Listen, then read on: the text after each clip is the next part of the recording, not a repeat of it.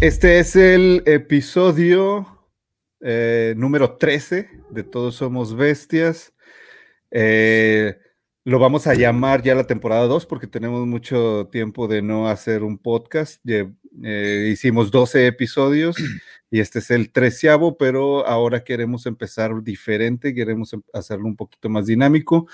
Y para eso tengo aquí a un buen camarada, vegano también, muy, muy jovencillo, abogado, eh, es, es regio chilango y ahorita vive en... ¿Dónde vives? ¿En Tepoztlán? No, vivo en Tepoztlán, de México. Es un pueblito aquí olvidado por Dios. Mm. En este, la salida de la Ciudad de México hacia Querétaro. Vivo a, unos, a escasos metros de la, de la caseta de Tepozotlán. Dato curioso, en la, en la iglesia de aquí del pueblito hermoso donde vivo se casó el Che Guevara, güey. Ah, canijo. es, un dato, un, dato, muy curioso. ahorita me cuentas un poquito más de eso. Bueno, él es Carlos Contreras, lo conocí acá en el santuario, fue uno de los primeros voluntarios cuando empezamos a construir el santuario, cuando no sabíamos absolutamente la chinga que nos íbamos a llevar con tantos animales. Eh, y convocamos en Facebook, me acuerdo, hace ya creo que casi nueve años, ocho años tal vez. Este, convocamos y pedimos gente que no le tuviera miedo a hacer pozos, a construir, eh, vaya, a ensuciarse y a, y a, herirse las manos para construirle unos refugios a unos animales, porque sabíamos que no íbamos a poder solos.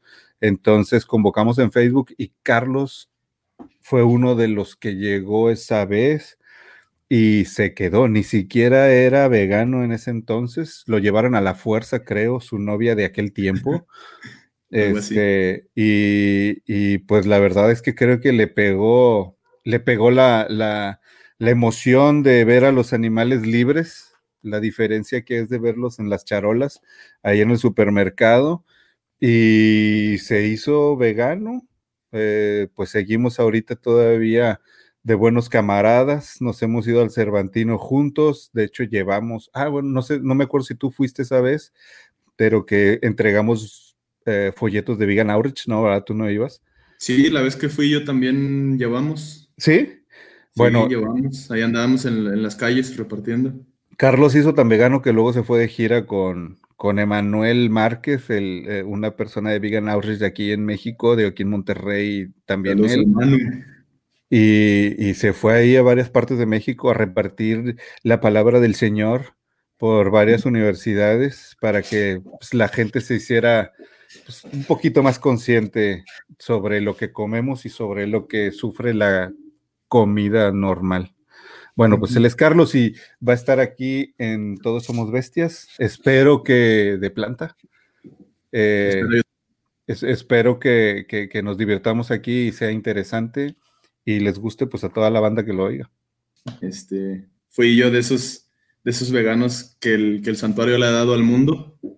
Ahí el, el santuario fue el parte de aguas en mi vida para, para convertirme al veganismo y ahora andar mordiendo a la gente y convertirlos en veganos.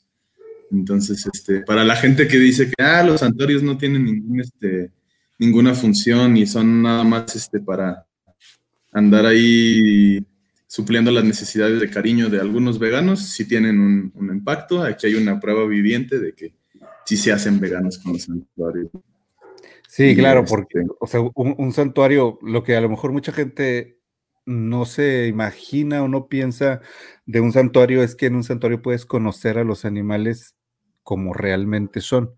Un chivo como realmente es, un chivo siendo chivo, un borrego siendo borrego, no no un chivo siendo uno más en un montón de productos que se están, están creciendo para un día ser asesinados, ¿no? Entonces nunca les llegas a, conocer ni a preguntarte cómo son, ¿no?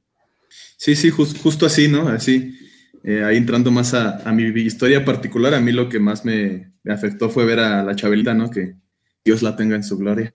Este, el dios de las vacas.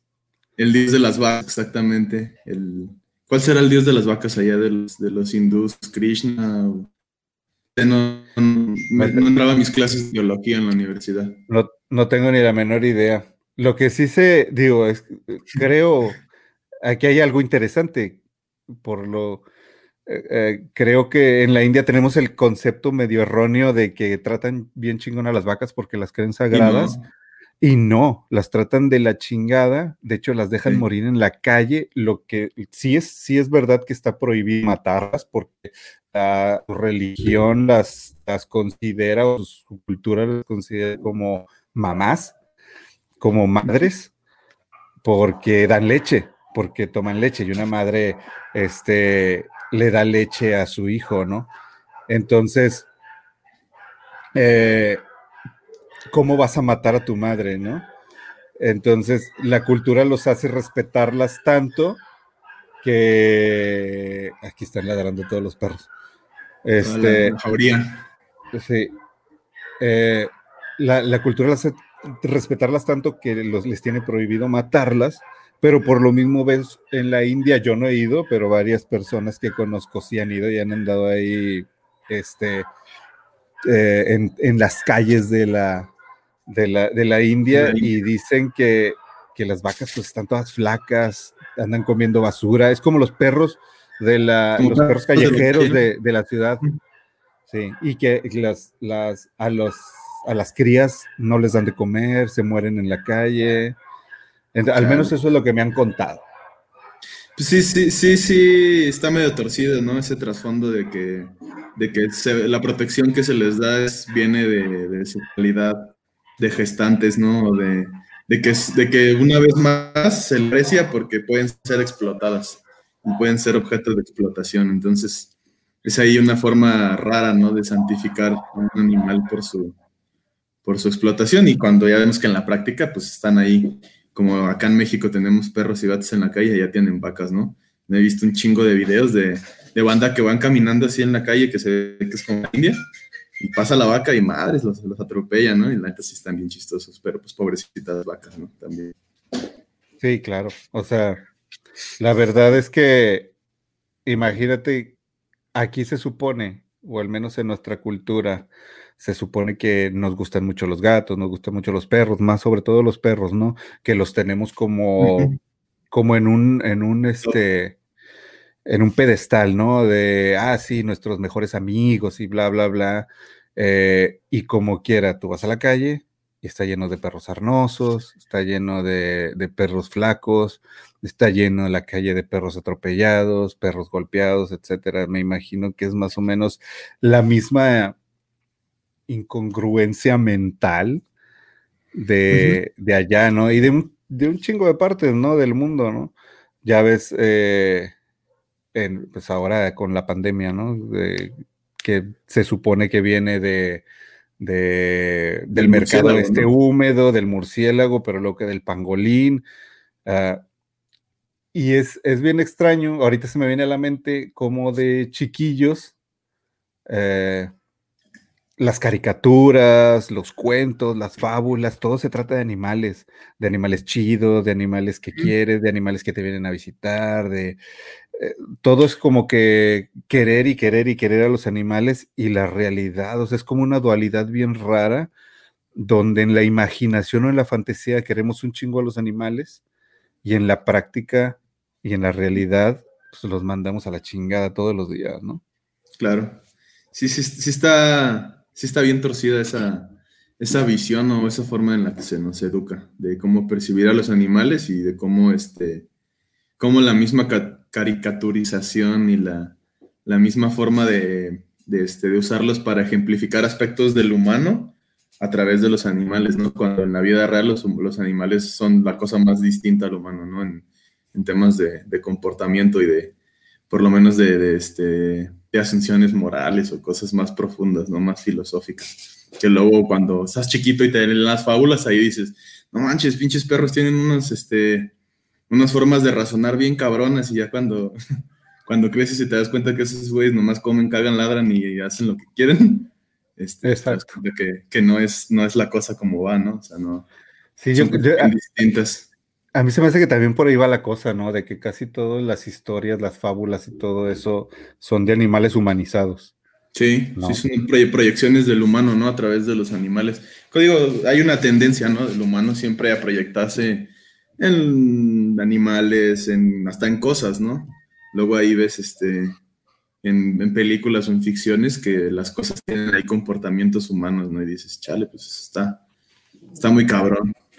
Algo interesante que está pasando ahorita en el mundo es la elección de en Estados Unidos, Trump y Biden. Yo no sé, yo no sé mucho, no estoy muy metido en el rollo de las elecciones gringas. Digo, obviamente sé de Trump y sé de Biden, pero como que por encimita, porque tampoco podría atreverme a decir, ah, sí, conozco todo lo que es Trump y todo lo malo que ha hecho y, y, desconozco todo lo bueno, ¿no? Porque a lo mejor digo, como necesitaría ser tal vez gringo para saber si ha hecho algo bueno o no. Como acá con Obrador, ¿no? De, de, que pues, lo, malo es la polarización del asunto, ¿no? O eres o eres amlover o eres de frena, ¿no? Sí.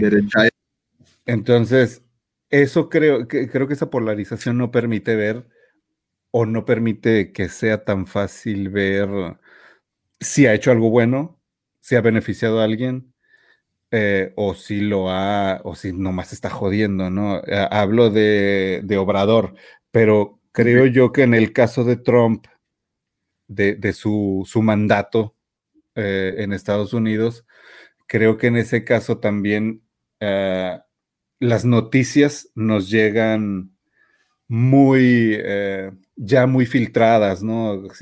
como que todo lo malo que es Trump, yo no le veo nada bueno, ¿verdad? Pero ah, la verdad no me atrevería a decir, o sea, podría decir que soy agnóstico en cuanto a, a, a decir algo de Trump, porque pues, no sé si ha hecho algo bueno o algo malo. Lo, único que me ha llegado es lo malo y por todas las noticias que me han llegado, yo, yo diría, oye, ojalá que no vuelva a ganar.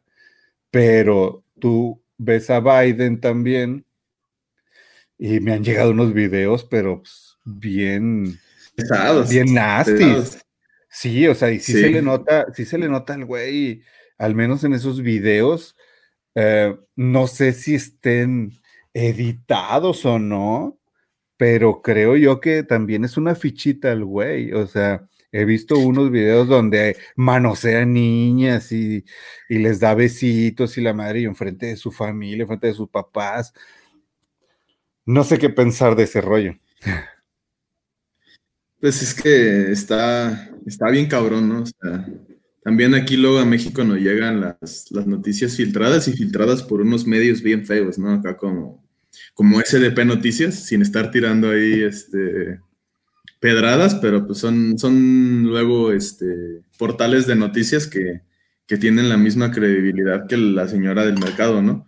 Entonces, este, hasta menos. Yo, recomendación ahí para todos los podcast escuchas, o cuál es el, gentilicio para la gente que escucha podcast? Ah, no tengo ni la menor idea, pero pues, podcastero. Pues, escucha, sí está, escucha. está. bien pinche difícil pronunciarlo. Está gramaticalmente correcto. Ok. Bueno, la recomendación ahí es. Yo suelo informarme mucho en, en dos, dos este, portales de noticias internacionales. Uno es China Now y otro que se llama Russia Today, Rusia, Rusia hoy en, en inglés, ¿no? Y este. Y ahí normalmente ponen las, las noticias que aquí a México no nos llegan, que son de Estados Unidos, de Trump, de varios, este, del, acontecer mundial. Es como desde, un punto de vista de terceros. Exactamente, y desde un punto de vista de alguien que está lejos, ¿no? En este caso Rusia y China, ¿no? Que son países que tienen que ver con nosotros, pero pues este, no están tan pegados o tan sujetos a las leyes de, los gringos como no estamos nosotros, ¿no? Que, que si esos güeyes dicen en México esto, se hace lo que ellos quieren, ¿no? Y lo vimos hace dos, tres semanas con Trump y con este, y con lo que pasó en Chihuahua con agua, ¿no? Con este, con AMLO, que andaban ahí matando a la, a la bandita por, por el agua, ¿no? Por estar defendiendo su, su, derecho humano. Sí, y, y, creo que esa deuda tiene desde hace como 50 años, ¿no? La del agua, que... Sí, más o menos un, un, presidente, no me acuerdo cuál fue, que hizo ahí unos negocios ahí medio raros y les prometió no sé cuántos miles de litros cúbicos o millones de, de, de, litros cúbicos a, bueno, de, de, metros cúbicos, perdón, a los gringos y hasta ahorita lo van a pagar. Entonces, ahorita con el cambio climático, es, la peor, el peor tiempo para pagar una deuda de agua, ¿no? De por sí ya nos estamos acabando, quedando sin agua y todavía mandar agua para allá. Pero, y peor en esa región que ya tenemos a, las grandes cerveceras, a, las lecheras, al ala que está ahí secando los manantiales y dejando a la gente sin agua, todo por estar pues, tragando lechita una de las cosas que más les pega de nuestra campaña, ah, la de leche no gracias a estos güeyes, que, por, cierto aquí está el, el diseño del edificio que pusimos allá en el DF, pusimos un edificio, bueno, una manta, no, no un edificio, ojalá. Ah, les, ha, de haber salido bien caro el pinche edificio. Gracias a todos los donadores. Tendría el, el penthouse allá. Este, pusimos una manta que pues, nos patrocinaron por allá algunos donadores este, eh, en, en, en, otros lados. Eh, pusimos una manta de 24 metros con ese diseño de aún tomas leche. Eh, y una, una de las, de las, de los, de lo que más le pega a la industria es que les digas la verdad sobre el agua, porque ellos saben que se están acabando el agua de donde esté, ¿no? De, sobre todo aquí de la, de la comarca lagunera. Un Torreón, todo ese rollo, ¿no? Ajá, que, que, ya están, ha habido protestas de la gente, ha habido protestas de la ciudadanía, no de animalistas por las vacas, no, no, de la gente que se está quedando sin agua y que ahora tiene que caminar dos, tres kilómetros para conseguir un poco de agua, ¿no? Sí, o sea, con las señoras, los niños y los vatos con, con sus cubetas para poder tener agua para el día, ¿no? Entonces, eso, eh, esas personas son las que ahorita se están quejando y son las a las que les está pegando.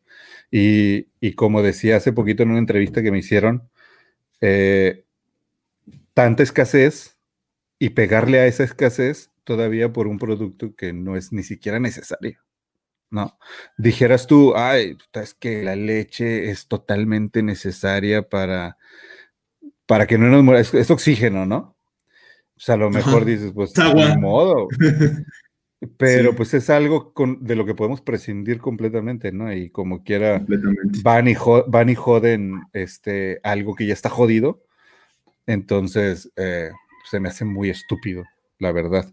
Pero bueno. Sí, ya, sí, es una estupidez. Ya nos desviamos, estábamos hablando. por la tangente, estamos hablando de las elecciones.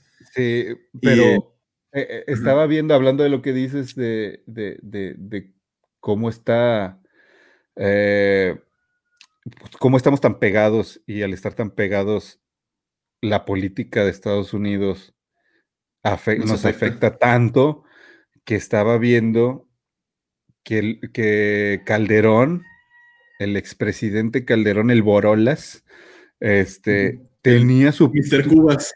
Sí, tenía supuestamente un trato con Biden para, para si ganaba sacar Obrador. Ya no sé si son chismes de este tipo de portales o no, pero, pero lo, lo leí ahí en algún tweet.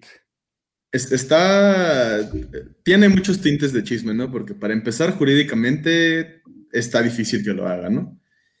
hablando de instituciones y de hacerlo por las vías correctas y las vías legales, es, bien difícil que un, un mandatario extranjero destituya a un mandatario extranjero. Sí, claro. Tendría que ser un golpe de Estado. y sí, está pasando la, la soberanía nacional por el arco del triunfo, o sea, dejando todo, mandando la constitución a la basura, básicamente, ¿no? Sí, sí, sí.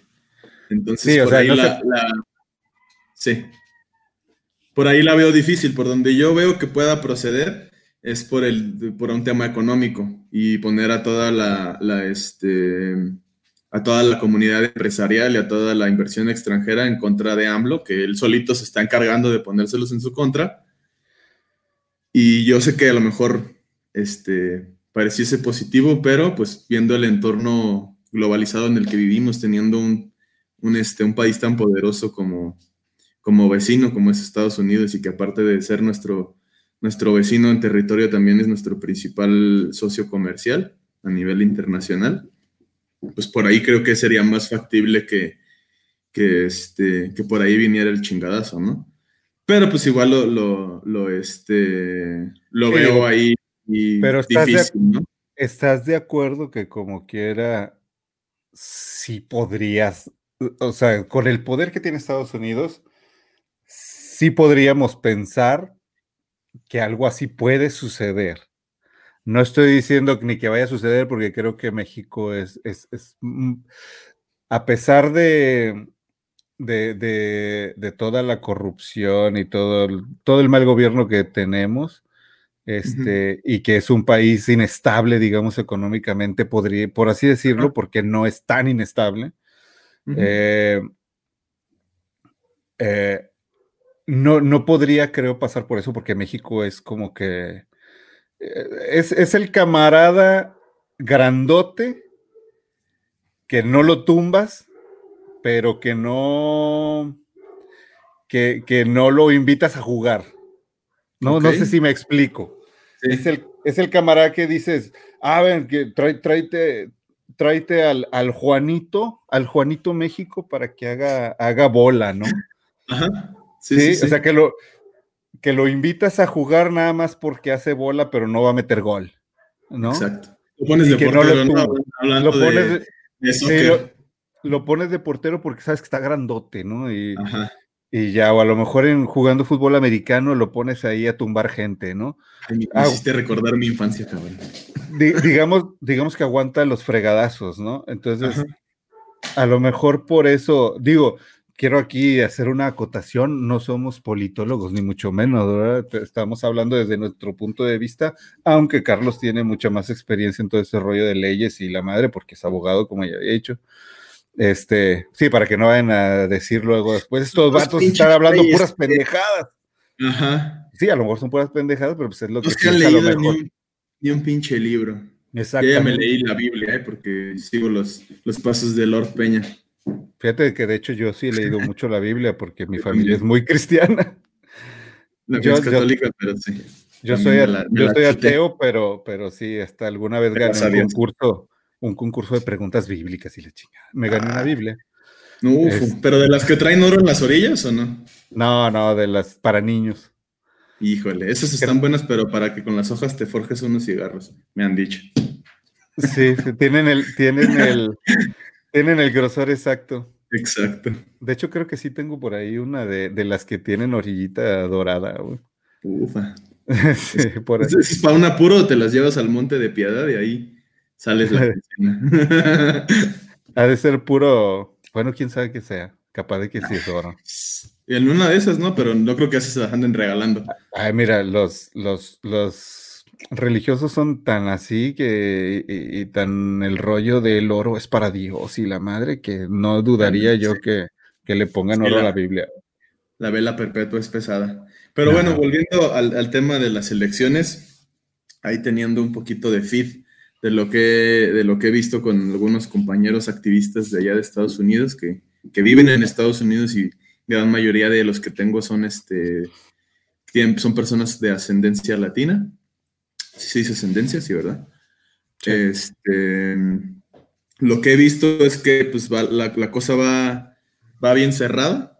Eh, lo que falta por, hacer los conteos es de los conteos de los votos por correo.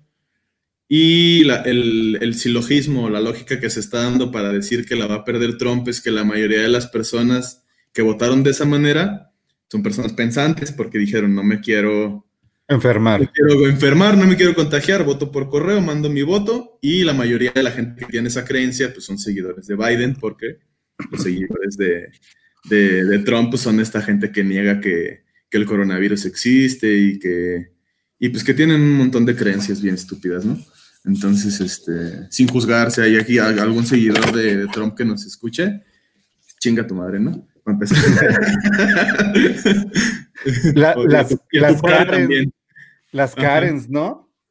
Sí. ¿Has, visto esos videos? Política, sí, cómo no. Sí, güey, ayer vi la película de Borat, la oh, última. la nueva está buenísima. No mames, güey, cuando... cuando pero macizo, güey, macizo. Cuando, cuando, se, cuando se sube a cantar eh, como el campesino no sé qué en una reunión de, supremacistas acá sureños, confederados. Confedera, esas madres.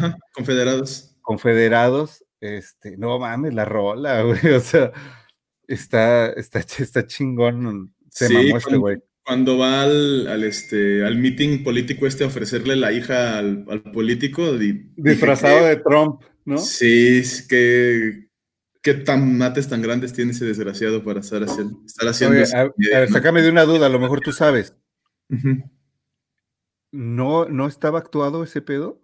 No, todas las películas de Sacha Baron, Baron Cohen, las de Borat y las de Bruno, es un es falso documental. Eh, él está actuando, la chica es actriz.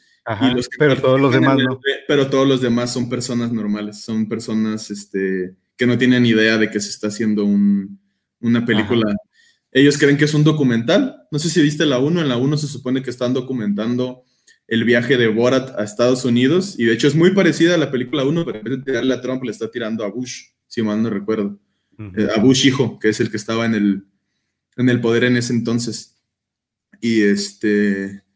Y tiene, tiene esa peculiaridad que él no, no, este, no, no, no contrata actores, todo lo, es orgánico lo que, yo, yo ahí, digo, o sea, me di cuenta, yo le empecé, yo no vi la primera, Es la primera vez que veo a Borat, ya, ahora ya sé que tenía más y todo ese rollo. Son dos películas, Pero ayer que, ayer que lo estaba viendo me di cuenta, dije, ah, chinga, esto es de, esto es de verdad porque vi algunos con el rostro tapado, que los pixelaban. Y dije, esos güeyes no, dieron su autorización. Eso quiere decir que los otros güeyes sí dieron la autorización. Eso quiere decir que no saben. Entonces, de repente te, te, encuentras. Ahí, se encuentra, güey, sí. Sí, y, te encuentras con, con personajes que parecen de ficción, como los de esa reunión de, los supremacistas estos. Eh, o, o, el güey de al güey que le vendió las herramientas. Bueno, esto es un spoiler por si no lo han visto, así que. Y sí, cierto. Si, no, la, si no han visto la de Borat, no vamos a contar mucho de qué trata, pero sí, cuando compra las herramientas y la jaula.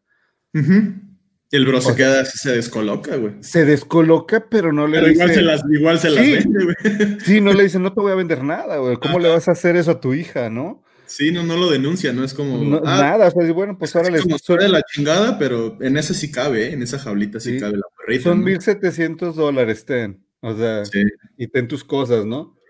De, hecho, este bro, el Sacha Cohen, que es el, este, el director y el actor de Borat, él tiene, hace unos años hizo un, estaba haciendo una serie de clips donde entrevistaba a, a, este, a políticos de Estados Unidos haciéndose pasar por un reportero de otro país y así hay como cuestiones encubiertas. Por eso siempre sale disfrazado en sus películas para que no lo ubiquen bien. Eh, digo, ahorita ya es una persona muy famosa, ya lo ubican bien.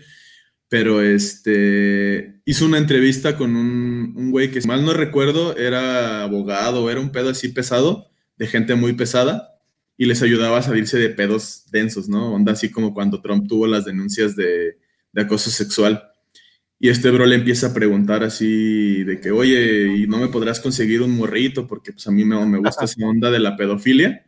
Y que le dice que sí, güey. Y le empieza a pasar los contactos y este bro habló al FBI y, agarraron la, la, red de prostitución infantil gracias a él. Es, obviamente esos videos no están, no están disponibles porque se cometieron muchos delitos y delitos muy pesados. Pero, o sea, la comedia de este bro ha llegado a, a este a desenmascarar cosas bien turbias, ¿no? De, Pero pues imagínate también... De la política estadounidense.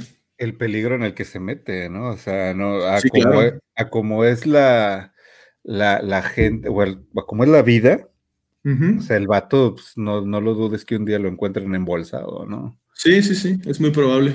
La verdad es que sí, sí, es muy irreverente y muy... Pues le juega mucho al chido, como decimos aquí en México, ¿no? hace, Ah, eh, eso me recuerda hace no tan, bueno, no sí, hace mucho, yo creo, cuando todavía Facundo salía en la tele y, tenía sus. Espera, en, esta parte del podcast, por favor, le pones un filtro así a la, a la pantalla para que nos sintamos en el, en el, este, como si esto fuera hace muchos años. A un... Simón, continúa. Este... este eh, bueno, a lo mejor a ti te tocó de muy chiquillo el Facundo, ¿no? sí, sí programas de incógnito y la Incógnito. Bueno, en uno de esos, el vato se mete a, a, anda investigando, no sé con qué fin, eh, no me acuerdo muy bien, pero anda investigando de los chavitos estos que traen las mujeres que piden dinero en la calle. Ah, los que rentan según, ¿no? ajá, que, que, rentan chavitos, este, y no sé cómo averigua dónde los rentan, y el vato va y se mete a intentar rentar uno. Y el vato, si mal no recuerdo, fue hace muchos años, te digo, no, no, no lo he vuelto a ver.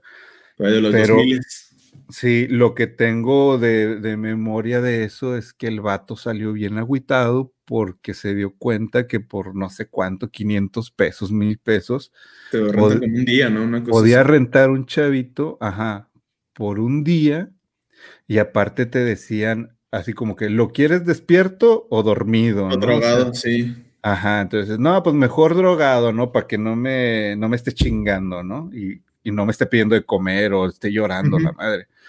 Entonces, imagínate, pues lo que ¿quién chingados no puede ir a rentar un morrito, no? Y, o sea, creo que lo, menos que les puede pasar a esos morritos son que los, que los rente una, una persona para ir a pedir dinero. Creo que es lo, mejor que les puede pasar. Es el, es el mejor escenario, ¿no? Sí, ¿no? De que estén allá soleados todo el día. sí, pues sí, sí, lo ves y sí es raro, ¿no? Siempre ves señoras acá que están en los sesentas, indígenas en su mayoría, que también obviamente esas señoras están en situaciones muy de la chingada, pero las ves con morritos de dos, tres años y dices, esa señora... No creo que sea su mamá. Que esté en una etapa en la que pueda tener un hijo de esa edad, ¿no? Si era su abuela, si acaso. Pero pues sí, sí despierta ahí varias sospechas y sí recuerdo mucho ese, ese, ese capítulo. Yo estaba, estaba morrito yo cuando salió eso. eso gracias a mis padres que me dejaban ver esa televisión basura. un saludo. que ahora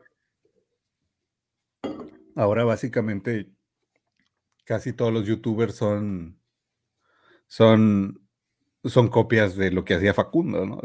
vamos a sí, de las exploraciones urbanas y vamos a meternos a un, este, a un cementerio y dices, ay, qué innovador, y dices, bro, eso lo hicieron hace 20 años en la televisión nacional. Estaba viendo hace poco, de hecho, porque Facundo salió en la cotorriza y, y, me declaro que, declaro que me gusta ver la, la políticamente incorrecta cotorriza.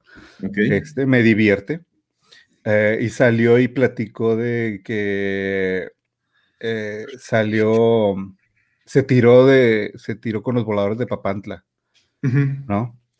Y, y ya me metí a ver el video de los voladores de Papantla ahí de Morboso, ¿no? Y sí, pues el vato va y se tira y dijo que por rating, ¿no? Que por, pues, por ganar rating. Sí, pues eh, sí. Y, y, y, después de su video salía uno de un youtuber de los nuevos. Haciendo lo eh, mismo. Sí, tirándose con los voladores de Papantla y me puse de morboso también a leer los comentarios y decía, ay, no, eres un héroe, nadie ha hecho algo como tú y no sé qué. Y yo pensando, digo, nomás porque no soy así, no me importa, ¿verdad? Pero yo estaba pensando, déjales, pongo el video de Facundo aquí. O sea, no, mijo, no, están, no estás innovando, ¿no? es lo mismo, pero con cámaras de peor calidad. Exacto. O sea, pero bueno, ahora sí ya no, creo que nos desviamos un chorro el tema.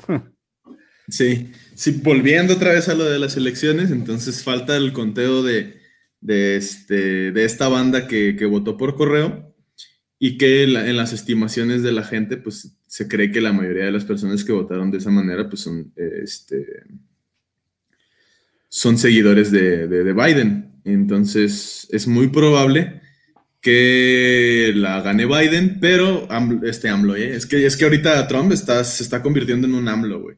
Es un AMLO que habla inglés. Este sí habla inglés.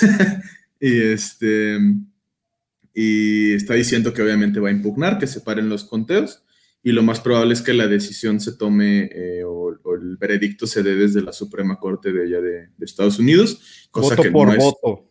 básicamente está haciendo un voto por, por casilla. Vote for vote, for vote. Eh, ¿Cómo se dice casilla en inglés? jausilla por jausilla. ya se me acabó el inglés. Es que fui a escuela de numerito, discúlpenme.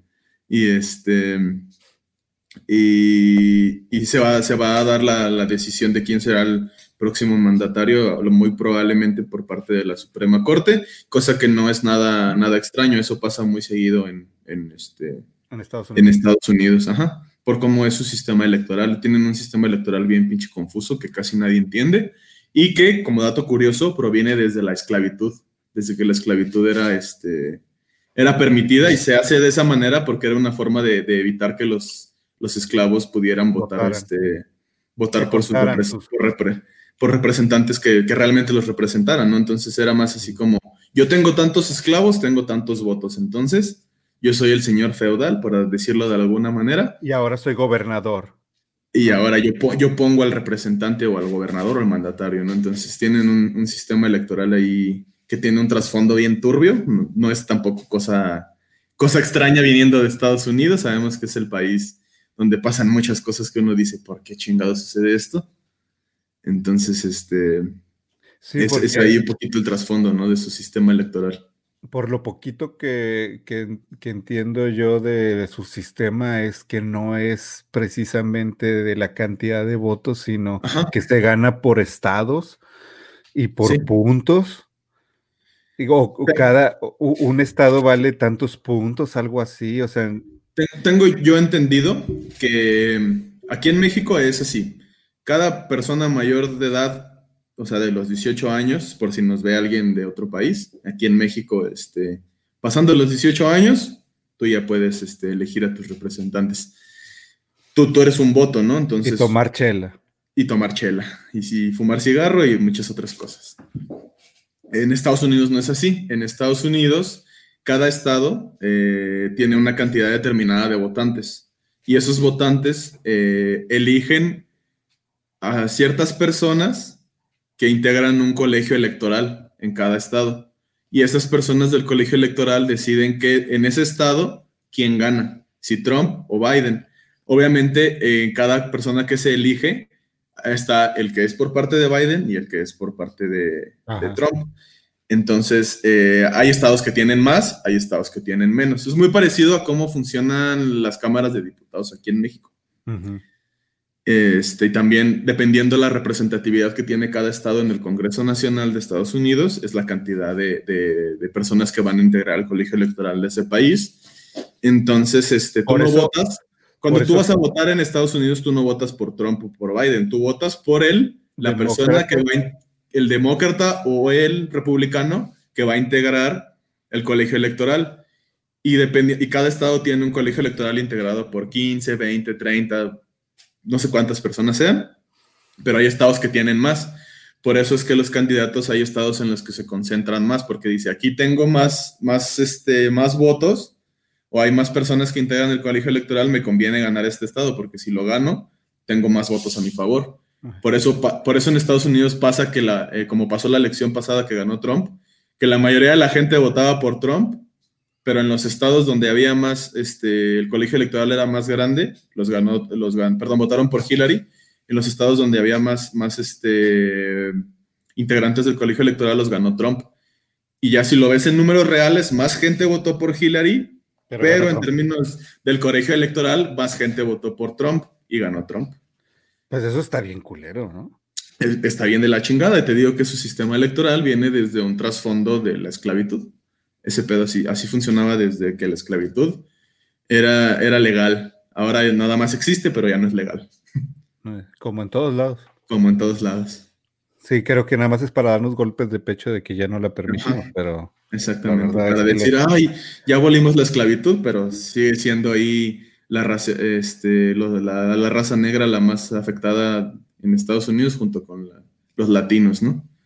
Entonces, este, pero creo que son, creo que la mayor cantidad de votos, ¿no? En, Estados Unidos, la de los latinos, ¿o no? Sí, ya el voto latino, o sea, juntando todas las minorías de latinos, no, no, nada más mexicanos, sino mexicanos, toda la gente que viene de Latinoamérica, creo que sí, en, en, término poblacional ya, ya es más gente que los que son descendientes de europeo. Sí, fácil. Yo cuando he estado por allá, como en ciudades como en Los Ángeles o en Nueva York, o sea, no necesitas hablar inglés. Yo cuando fui a Los Ángeles dije, estoy en el DF, güey. es, un DF, pero un poquito más bonito. con, menos, con un poquito menos de basura. Y, con comida, con, comida vegana más accesible. Bien, chingona.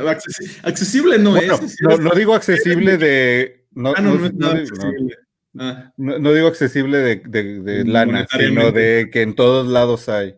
Ah, sí, eso sí. Sí, no, no manches, o sea, digo, también aquí la comida vegana eh, eh, está cara, ¿no? O sea. Bueno, aquí en la Ciudad de México yo siento que no. Ah, bueno, pues que depende. Lo, chido es que hay demasiadas opciones, hay un chingo de opciones. O sea, si te vas a Guerrero, comes bien baratito y bien chingón. Ahí con los punks, ¿cómo no? Sí. Este. La mejor birria que he probado en mi vida, en mi vida de vegano. Ajá, le voy a decir a Manuel. ¿Eh? Le voy a decir al papá de Manuel. No, la, de ellos no es birria de esa, la de ellos es, es en taco. Yo digo la birria la que es caldito. Y la que, la que ah, venden de manual es este es, menudo.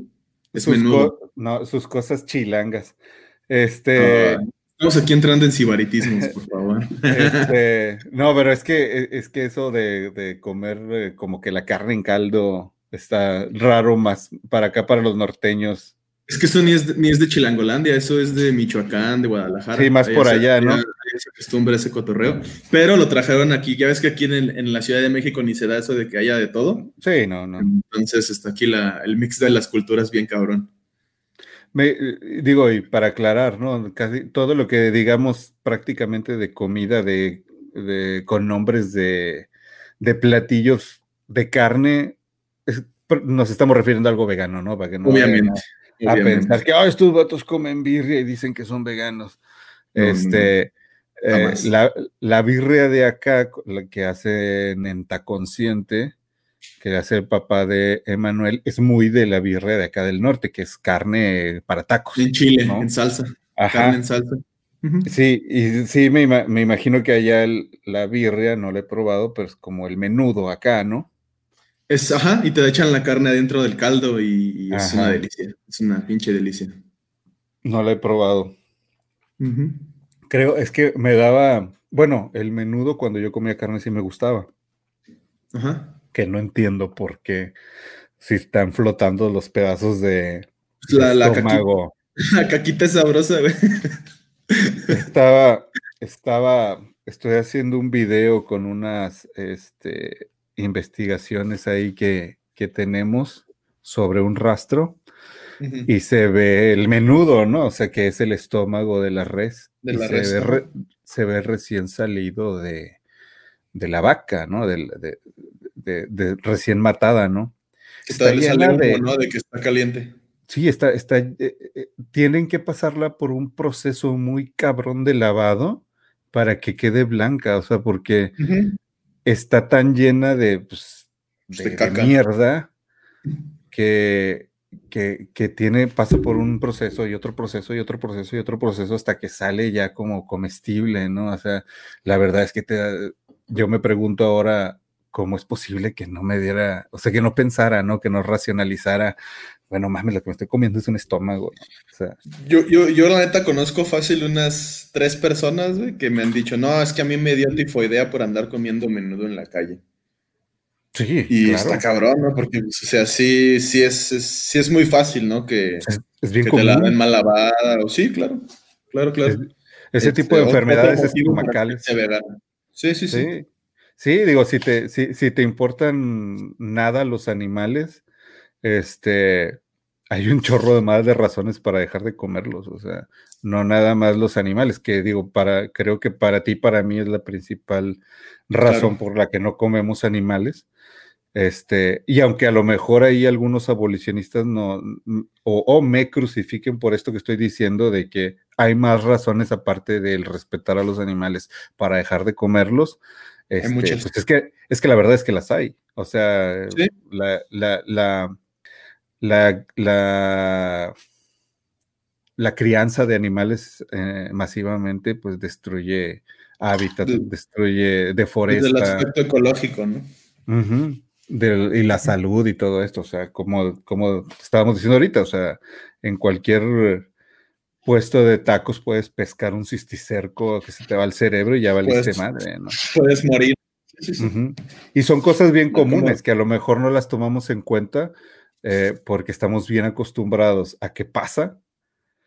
Que es, como, e, es como cuando aquí en Monterrey no estaba feo de los balazos y todo esto de los narcos, cuando empezó, me acuerdo yo hace muchos años, la primera vez. ¿no? Por ahí. Por ahí, la primera vez que mataron un policía, este, era, ay Dios, mataron un policía, ¿no? ¿Qué, está pasando aquí en Monterrey, no? al mes, este, ya era, ¿y hoy cuántos mataron? O sea, ya no era sorprendente, ya era nada más eh, algo esperado. Y ya era como, ah, ah, qué bueno que no me tocó a mí la balacera, ¿no? Porque empezaba, había balaceras por todos lados, había gente colgada, colgaban gente de los puentes. Los puentes. Ajá, entonces llegó un punto en el que se normalizó tanto que ya era común y que ya era esperado. Es como me imagino que esas enfermedades que dan en los puestos de tacos, más le echas la culpa a que a, la higiene para una mosca, exacto, a que se para una mosca ahí en, ay no, pues es que fíjate dónde está, este, eh, se le han de haber parado mil moscas. pinche taquero se rasca la cola y luego hace los tacos, ¿no? Y ves los tacos y dices, no mames, una orden de tacos en 10 pesos, ¿crees que no te va a enfermar? Y la, y la verdad es que la, la verdad es que es un animal muerto el que te estás comiendo. También. Y, es, un, cadáver en descomposición. Exacto. Para ser, exactos. Y hay algo que no entiende mucha raza que sigue diciendo que somos carnívoros o que se aferra al hecho de que somos carnívoros, eh, que pues un carnívoro tiene el intestino cortito para precisamente porque para que salga lo más rápido posible lo que se comió solo sustrae los, nutrientes para echar todo lo demás que se está pudriendo. Y nosotros tenemos un intestino no tan largo como los herbívoros, pero sí de, omnívoro. el tamaño de omnívoro. ¿Qué quiere decir? Omnívoro no quiere decir tengo que comer carne a huevo. Omnívoro quiere decir que la puedes soportar. Que puede ir en tu dieta tal vez eh, un poco, así como un chimpancé que cuando les empieza a hacer falta a una colonia de chimpancés eh, cierta cosa o que, a lo mejor por el clima no hubo tanto tal fruta o no tuvieron la variedad que, necesitaban, se ponen de acuerdo y cazan simios más pequeños o monos más pequeños. y ahí. Ajá, obtienen, obtienen ese, ese cacho que les faltó de, de nutrientes pero no quiere decir que son carnívoros y que van a estar matando animales todo, el, todo el tiempo, ¿no? Y más aún que tampoco se ponen a criarlos, ¿no? Como lo hacemos nosotros. Exacto. Sí, digo, o sea, es muy diferente una, un, grupo de chimpancés cazando un mono araña que nosotros encerrando, creo que son 345 millones de animales al día de animales y masacrándolos, ¿no? O sea, es, una, es una barbaridad de diferencia. Sí, es una, comparación muy burda. A como yo lo veo, el, hecho de, tener una biología eh, inherente a un, animal herbívoro, perdón, a un animal este, omnívoro, nos faculta para meter asunciones morales y éticas en nuestra alimentación. Y nos da esa, esa hermosa cualidad de poder decidir qué chingados comer. Y esa decisión debe de llevar siempre un, un, este, un trasfondo moral, ¿no? Porque creo que al ser el, el, animal o presumirnos por lo menos como el animal más desarrollado de la psique o del cerebro o de como lo quieras llamar, del raciocinio, pues tenemos que incluir este, esta cosa tan difícil de, de, este, de conceptualizar que es la moral, ¿no? Que los grandes pensadores griegos se quebraron la cabeza para estarla definiendo como para que tú no la, no la incluyas en tus decisiones alimenticias o en tus decisiones de consumo, pues está cabrón, ¿no? Entonces yo creo que nuestro mismo cuerpo nos dice, échale coco carnal, tú puedes comer eh, lo que tú quieras, pero échale coco, ¿qué, ¿qué es lo que vas a decidir comer? Entonces, así, lo veo yo, ¿no? Ese es un punto de vista muy, muy particular. No sé tú qué piensas de esa postura. No, sí, o sea, definitivamente creo que, que, el raciocinio lo que nos da es la oportunidad de preguntarnos, ¿no? O sea, no de hacer las cosas instintivamente como lo harán los, animales, los, demás animales, sí. O sea, pues, no, no le vas a pedir que se cuestione a un león si el ciervo que va a matar o la cebra que va a matar tiene familia, si, si es el, eh, si a lo mejor va a acabar con, con, con, con una especie. Con toda una, ecosistema. exacto, o sea, no le puedes pedir esa pregunta a un león, pero sí nos, nos, a nosotros sí. O sea, la, pregunta, por eso, precisamente por eso hicimos la campaña, lo de la leche así, con preguntas. O sea, esta, esta segunda fase es, eh, dice un Tomás Leche, porque trae de trasfondo todo lo que pasa detrás de consumir algo, ¿no? O sea, el, el, chiste es que llegues al aparador o a donde compres tu comida y digas, ¿por qué estoy comprando esto, no? ¿Por qué estoy comiendo esto? ¿Por qué estoy consumiendo esto? Y sobre todo qué consecuencias trae el que lo coma, consecuencias eh, de, unas ramificaciones inmensas, ¿no? Sí, inmensas. Sí, que tocan todos los, círculos del desarrollo de la vida, ¿no? De, sí, tanto como sociedad, como individuo, como, como especie, como este, incluso hasta como terrícolas, ¿no? Y así te vas más allá de lo planetario. Definitivamente. Entonces, sí. Eh, definitivamente tenemos un cerebro muy desarrollado eh, comparado con, otros animales. Algunos. comparado. Y es. eso de la inteligencia y todo eso yo lo pondría en tela de duda, ¿no? Porque creo que no somos tan inteligentes. Yo no podría decirle, decir a, a, grito así, a todo pulmón, sí, los humanos somos bien inteligentes, porque somos la única especie que construimos eh, aparatos con ese desarrollo mental ah, que nos pueden destruir a nosotros mismos, ¿no? O que nos pueden joder a nosotros mismos. Eso es, eh, para mí es algo muy estúpido y es como que el, clímax de nuestra estupidez, que nos podemos autodestruir, ¿no? Con nuestra superinteligencia. Pero no podemos negar que sí somos muy inteligentes como para construir una computadora. Tú estás ahorita en Tepozotlán, si es que, si es que lo pronuncié bien. Y yo, estoy en y yo estoy en Monterrey y nos estamos viendo por unas pantallas y estamos grabando esto por medio del Internet. O sea, no hay ningún otro animal que haya logrado eso, al menos hasta ahorita, ¿no? Eh, y eso sí nos pone a lo mejor, para, para mi punto de vista, en un, en un escalón en donde hay dos decisiones que tomar muy importantes. O usamos eso para devastar, que es lo que estamos haciendo, o usamos eso para proteger. Para proteger, o sea, para construir, para, para, pero para construir. no me refiero en. Ajá, exactamente. No, me refiero a construir en, en términos de, del progreso como lo ven desde una postura capitalista neoliberal, ¿no? Sí, sí, sí. No. En cuestiones más, más filosóficas, pero me refiero a construir a hacer el bien, pues.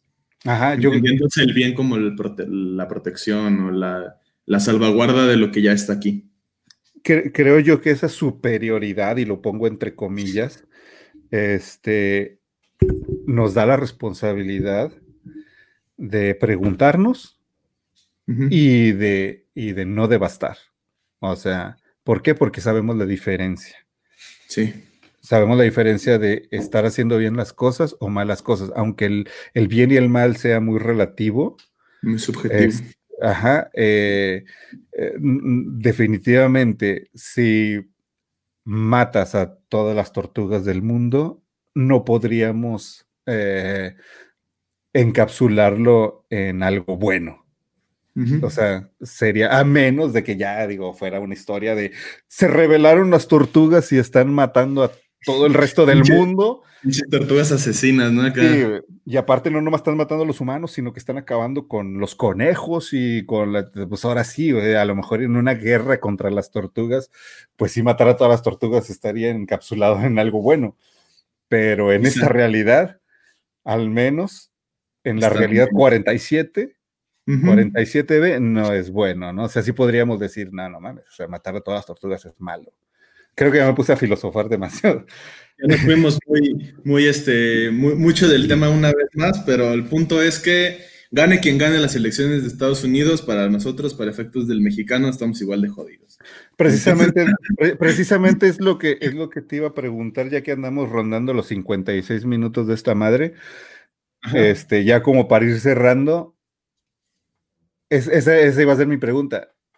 Si, ¿quién, si, si gana quién, crees que le vaya mejor al mundo? Porque, porque no nada más es a nosotros. desafortunadamente estos vatos tienen... Eh, el vato que gane se convierte en el hombre más poderoso del mundo. Ahorita es Trump. Ahorita es Trump. Desafortunadamente. Ajá. Pero como decíamos, Biden tampoco es como que, ay, güey, pues va, a ganar el, eh, va a ganar Jesucristo, ¿no? O bueno, la imagen que tiene la gente de Jesucristo. Sí, de eh, Jesucristo. Eh, quién piensas que sería mejor sin sabiendo que ninguno de los dos es como que wow? Pues miran, está cabrón esa, esa pregunta por varias situaciones. Una, y, voy a empezar ejemplificando mi, mi, punto con un meme que vi y que compartí en redes sociales. El, el, el meme eh, que, es, que es, es, la cultura de ahora, ¿no? Ajá, que es el, el, los libros de, información. Ajá, es la, es la literatura, ¿no? Lo voy a citar aquí al calce en formato APA, el meme. Este, de, viene un avión, un bombardero de estos gringos, que lo, si, lo, si un día lo llegas a ver, busca ah, algún lugar donde esconderte, ¿no? Y viene con la, la, bandera de Estados Unidos y dice, si Trump gana y está bombardeando ahí, pues cualquier país de los que bombardea Estados Unidos, pues, ¿no? Ojalá no caemos nosotros. Y en el otro dice, si gana Biden, si gana Biden, ajá, este, viene el misión, pero con la bandera LGBT y la bandera Black Lives Matter y la bandera de cualquier otra minoría o de cualquier otro grupo oprimido de Estados Unidos, que para efectos de la población gringa, pues sí tiene un, este, una mejoría que ganase un, un, este, Biden. un candidato demócrata, en este caso Biden, porque pues los demócratas tienden a ser más amigables con la sociedad, pero con la sociedad gringa, haciendo ese gran hincapié. Este, Son muy protectores, ¿no? Son y con la sociedad entre comillas, ¿eh? porque incluso, por ejemplo, ponemos de ejemplo a, este, a Obama, que recién acabó su, gestión cuando entró Trump. Este, el otro estaba viendo unas cifras justo en, en, Russia Today que decía que al día de hoy Obama deportó más gente que Trump. Digo, considerando que Obama estuvo ocho años en el poder y que Obama llevó dos cuatrenios y que tenía unas políticas más laxas, entre comillas, que, este, que Trump en materia de inmigración, pero deportó más gente Obama que, que Trump y durante los, los cuatrenios de, de, Obama, pues el bombardeo en Siria, el bombardeo en muchos países extranjeros, no, no paró, ¿no? O sea, siguió, a pesar de que lo vean como el mejor presidente de Estados Unidos porque es bien carismático el cabrón, porque la realidad es que sí es bien carismático es un John F. Kennedy negro, ¿no? E, es como un Justin Trudeau de allá de, de, Canadá, ¿no? Que aquí todos los mexicanos lo maman, pero cuando vives en Cananea, Sonora y que las, mineras canadienses entran a tu pueblo a, matarte para chingarse el cobre o el, o el este o cualquier mineral que requieran para hacer celulares o lo que pinches quieran, ya Canadá no te parece tan chingón y dices, pinche Justin Trudeau, está muy guapo el cabrón, estará muy letrado, muy la chingada, pero es un hijo de la chingada, ¿no? Entonces, este, yo creo que para efectos del mexicano nos convendría un poquito más que quedara Biden, pero la realidad es que no creo que vaya a haber mucha, mucha diferencia en este, entre uno u otro, considerando que ahorita el tema migratorio está bien cabrón con todo el tema de la pandemia y todo el tema de, de este, del acontecer mundial y que también ahorita viene una una recesión económica bien pesada por todo lo que separó la economía por este... Sí, la recuperación va a estar... La recuperación va a estar pesadita. No va a ser en unos meses. No, ni, ni siquiera creo que en uno o dos años, tal vez más, ¿no? Entonces, este, creo que para, para esos efectos nos, nos viene dando la, misma chingadera. Lo que creo que sí nos puede eh, mejorar la situación que gane Biden es que nosotros ya contamos con un presidente que está bien pinche menso y que es bien volátil y que es bien, este, que toma muchas decisiones así, como que avienta una moneda y dice, si cae águila hago esto y si cae cruz, este, si cae sol hago el otro, ¿no? Entonces, así parece que toma sus decisiones luego el presidente. Entonces, tener un presidente en Estados Unidos que sea un poquito más, menos volátil que AMLO, porque cuando estaba Trump y AMLO era así. No sabías faltaba, qué esperar, ¿no? Faltaba cualquier cosita para que se desatara un desmadre, ¿no? Entonces, este, tal vez con Biden esa situación pueda cambiar un poquito menos y también el Biden le va a dar sus periodicazos en el hocico al Trump. Entonces, este, digo, a, a AMLO. Entonces también, el, sí, yo creo que si, si queda Biden, pues hay una oportunidad ahí para que México haga algo chido con Estados Unidos, en, por lo menos en lo que acaba el sexenio de AMLO, si es que AMLO se pone, se pone las pilas, ¿verdad? Que también lo veo medio difícil. Entonces, mi, resolución es la misma, ¿no? Yo creo que este, estamos, estamos en una decisión entre si quiero un disparo en la cabeza o quiero un disparo en el pecho, ¿no? Entonces, no, no, o en el corazón no sabes para dónde hacerte. Yo, yo voté por AMLO. Pero, pero, no, no soy amlover. O sea, ni mucho menos lo, lo, lo, veo como, o lo vi en el momento de votar, como un mesías, ¿no? Como el güey que va a venir a arreglar todo. Más bien, más bien yo voté por él y no tanto por el castigo, ¿no? No tanto, no, no tanto por el hartazgo como, como, como la, mayoría. la mayoría, ¿no? Sino que eh, lo que yo o de alguna manera analicé es que íbamos en una línea recta, ¿dónde está? Acá, hacia, hacia el infierno, digamos, con, con, el PRI, con el PAN, y era lo mismo, ¿no? Exactamente, íbamos en desmadre, desmadre, desmadre, desmadre, este, y lo que necesitaba esa línea recta era una piedrita para que se desviara. Que la desviara. Hacia otro lado, no sé a dónde.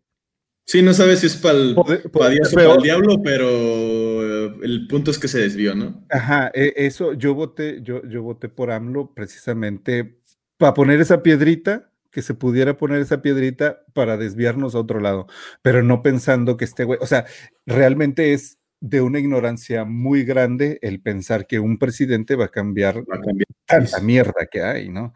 O sea, no se puede, aunque este vato fuera, fuera, eh, sí, ahora sí fuera el Mesías, ni aunque fuera realmente el Mesías iba a poder cambiar tanto que hay ya, que está enraizado hasta, en la cultura, porque no nada más es en las instituciones, está enraizado en el propio, en la propia sociedad.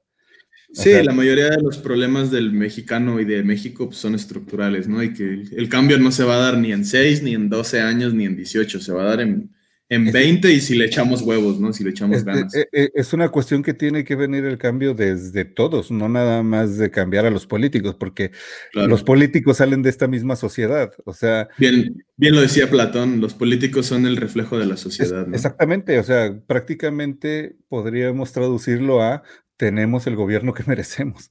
Claro. Eso es lo malo, ¿no? Entonces...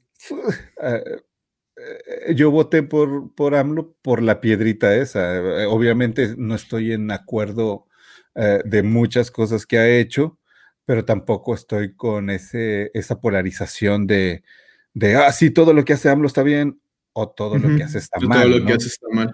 O sea, sí, también Sobre todo porque no estoy metido yo en la política, ¿no? Como para decir, conozco todo el movimiento que se está haciendo, ya esto, eh, es, esto a lo mejor lo están haciendo por esto, o esto a lo, mejor lo están haciendo por, por esto otro, cosas que a lo mejor a, la gente normal se le escapan, pero, pero sí, sí, sí estoy con que, pues al menos vamos por otro lado.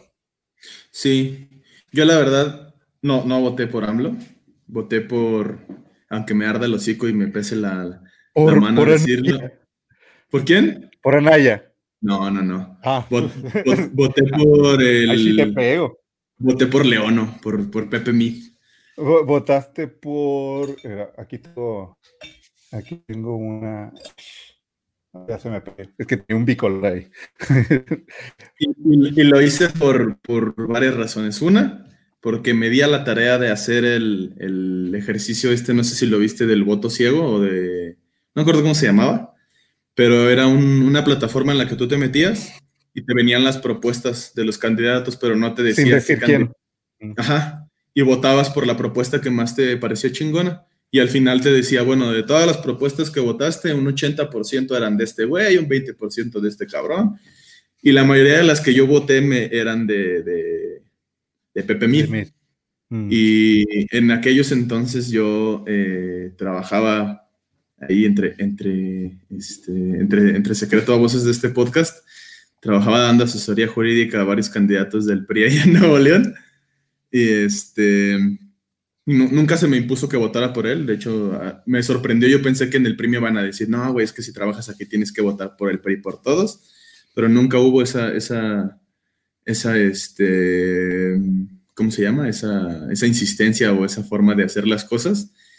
Pero me di cuenta que, que Mirces era, era, una persona preparada. De, por lo menos de los que contendían en ese entonces, era el más preparado como individuo. El partido que lo, que lo secundaba, pues esa ya es otra historia, ¿no? Esa ya es otra historia. Y, y, también no voté por AMLO porque sí estaba, así cuando estaban allí en la casilla, con mis manos sudando y hacía un chingo de calor, me acuerdo, y estaba yo ahí por votar, tuve que ir a votar bien tempranito porque el día de la jornada tuve que andar haciendo ahí unas cosas donde estaba chambeando. Y este, y me acuerdo que estaba así entre votar por AMLO o votar por el MID. Y la neta es que me puse a pensar, el pinche AMLO ahorita su partido es puro rezagado del PAN, puro rezagado del PRI. Morena es un, es un, este, es un, es, como Roma, cuando se fundó Roma con Rómulo y Remo, que se funda con puro pinche malandro y puro, puro rezagado de otras sociedades y para hacer una mierda bien culera que fue Roma. Todos los dolidos, ¿no? Ajá, todos los dolidos y todos los que no alcanzaron hueso y los que no, no, no tienen ya chiche de dónde mamar, se fueron para este, para Morena y dije, la neta, prefiero seguir en esta estabilidad de que te da el PRI, porque el PRI a lo mejor es una mierda, pero es una mierda estable. Y, y dices, bueno, ya, ya, sé por dónde vienen los putazos, ¿no?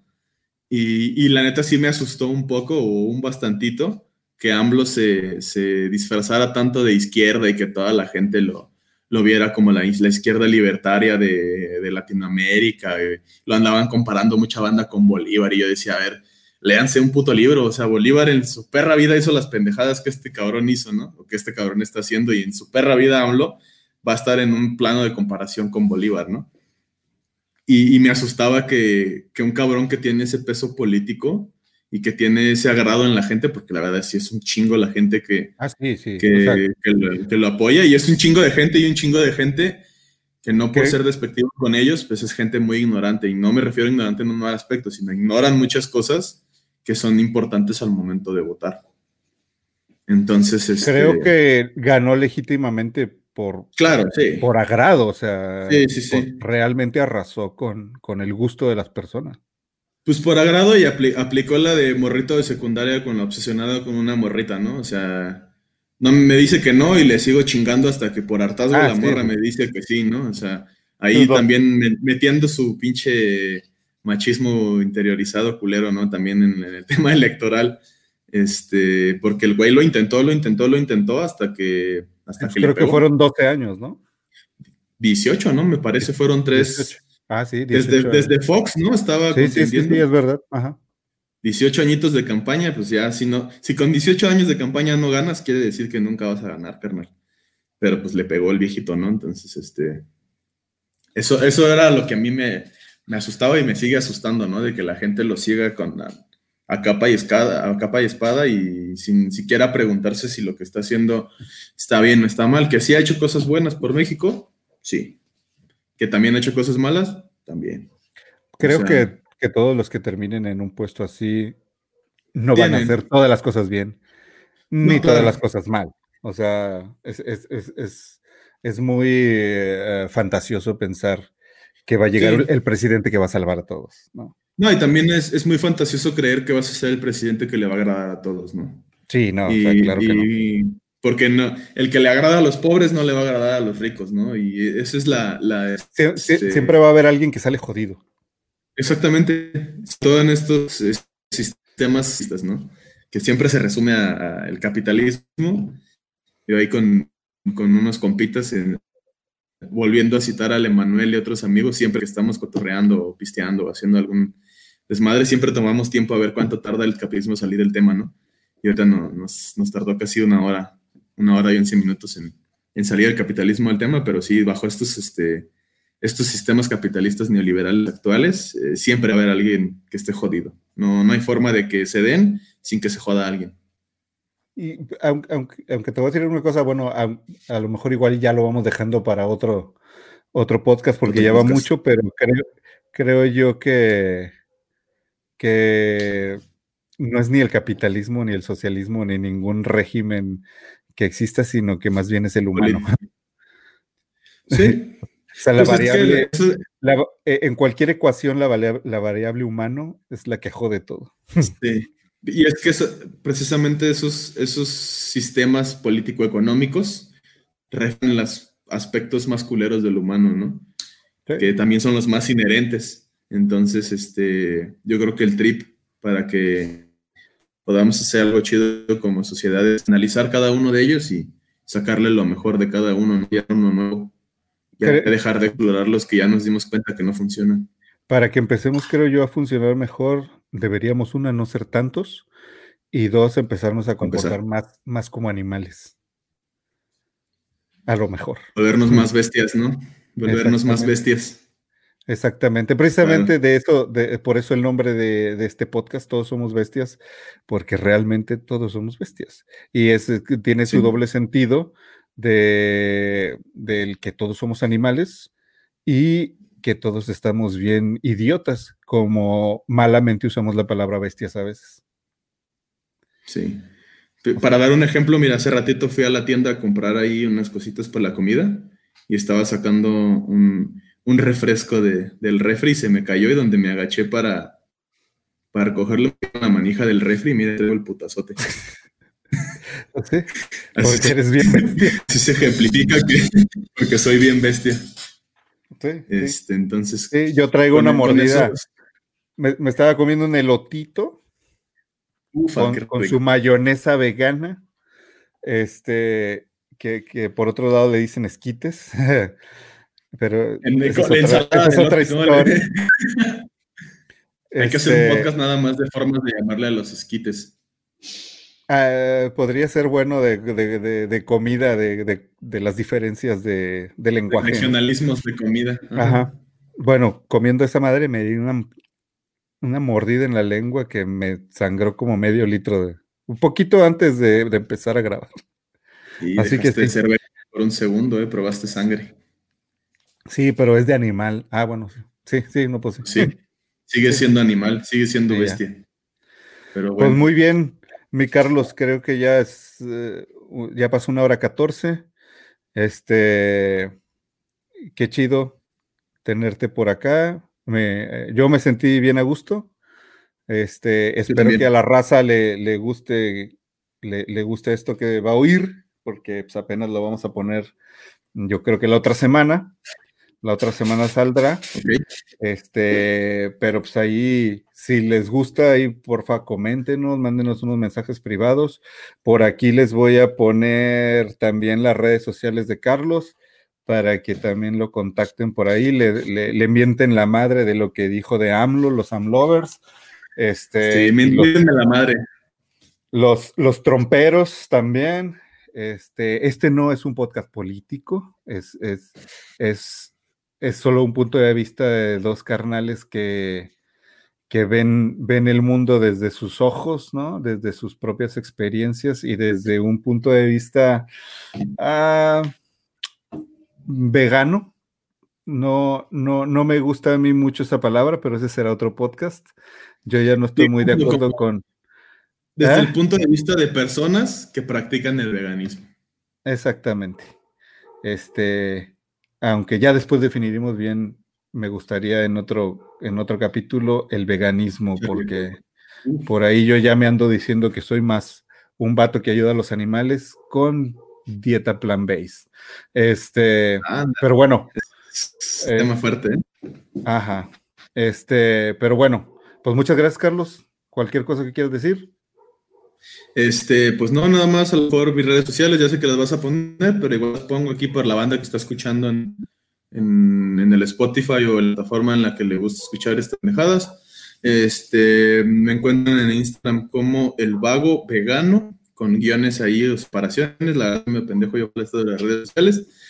Y en Facebook como Carlos Contreras, ahí me pueden mentar la madre. En mi, en mi Instagram tengo ahí unas recetas eh, de comida vegan que están bien cagadas, bien orgánicas, porque pues las, las subí ahí en, entre mis ratos libres en mi vida de Godín.